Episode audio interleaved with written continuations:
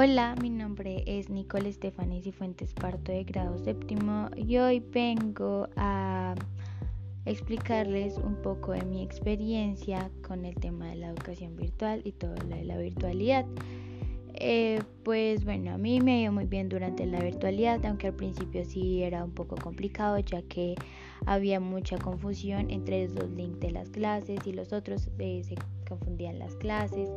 o algunos no tenían el link y pues era un poco complicado, aunque después sí me fui adaptando ya que eh, nos pasamos a a otras herramientas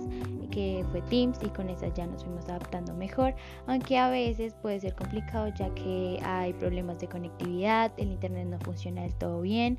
o se puede trabar el computador. Eh, también pues la educación hacia distancia y virtual eh, pude aprender que también nos sirvió de de adaptarnos a ambientes distintos de aprendizaje aunque pues también extraño un poco eh, las clases presenciales ya que pues me podía ir con mis compañeros era un poco más didáctico más chévere pero pues ahí me fui adaptando. Eh, y también pues eh, pudimos como aprender cosas más de la tecnología pudimos interactuar con otras herramientas tecnológicas que no conocíamos. Pienso que ese tema de la virtualidad eh, puede pues marcar nuestras vidas ya que pues en un futuro podemos contarle a nuestros hijos o a nuestra familia lo que vivimos y lo que pasamos durante estos momentos de pandemia a pesar pues de que la educación era a distancia eh, todos eh, seguíamos muy unidos en grupo, eh, nos ayudamos unos a los otros, em,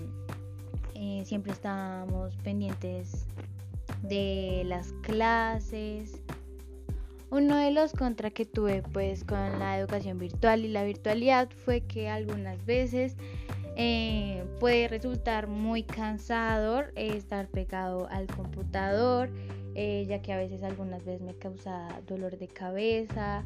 eh, tenía que mantenerme con gafas durante las clases, así que eso fue algunos contra que tuve eh, durante las clases